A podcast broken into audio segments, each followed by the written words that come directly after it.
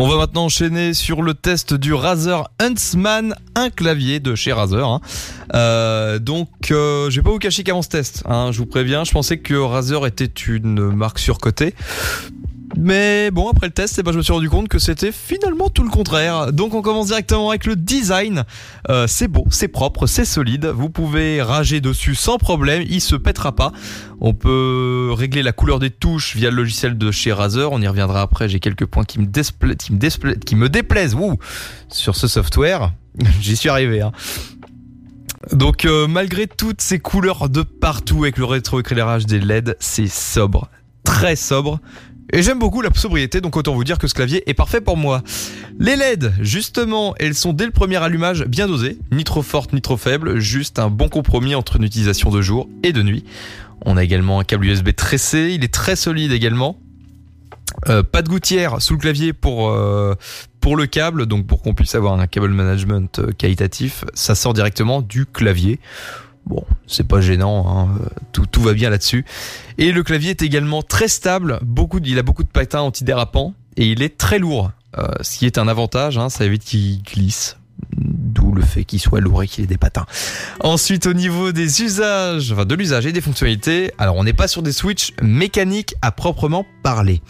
Razer a équipé son clavier de nouvelles touches optomécaniques. C'est ultra agréable de les utiliser et c'est déjà plus reposant qu'un clavier classique. En revanche, c'est pas reposant pour les oreilles étant donné qu'il n'est pas silencieux du tout.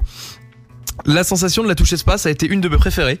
Allez savoir pourquoi. Euh, je sais pas ce qu'ils ont fait, mais c'était une touche très agréable à utiliser au quotidien. C'est la touche espace.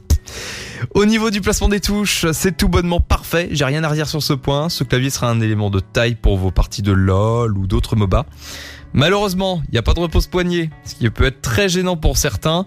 Euh, le, poignet est un peu cassé. On notera au passage l'absence de touches macro physiques. Mais en même temps, pour un clavier aussi sobre et aussi peu encombrant, c'est logique. Ces touches se retrouvent donc avec le mode Hyper Shift du clavier, personnalisable dans le logiciel de chez Razer.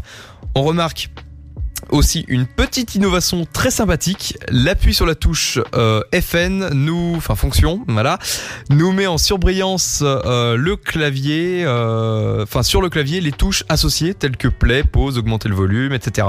C'est un très bon point. Cela nous permet d'éviter de chercher partout sur le clavier un raccourci. On finit euh, sur ce clavier avec le logiciel. Donc euh, le logiciel qui est fourni est tout bonnement très bon. Il y a vraiment une chose qui m'a freiné, c'est le fait d'être obligé de s'inscrire sur leur plateforme pour pouvoir personnaliser son clavier. Alors, petit message à Razer, hein, laissez les gens personnaliser leur clavier en local et s'ils le veulent, leur proposer de s'inscrire pour sauvegarder le tout dans le cloud. Mais euh, c'est assez énervant, surtout pour nous qui testons. Si on n'a pas de matos Razer chez nous, euh, on est obligé d'avoir un compte pour pouvoir le tester, ce qui est assez gênant. Donc, euh, au niveau de la note, on est sur du 9,5 sur 10, encore une fois, on dirait le S10e, avec 10 en design et en usage et fonctionnalité 9. Ce clavier est tout bonnement excellent, hein. la seule chose qui lui manque, c'est un repose poignet. Voilà pour le Razer Huntsman.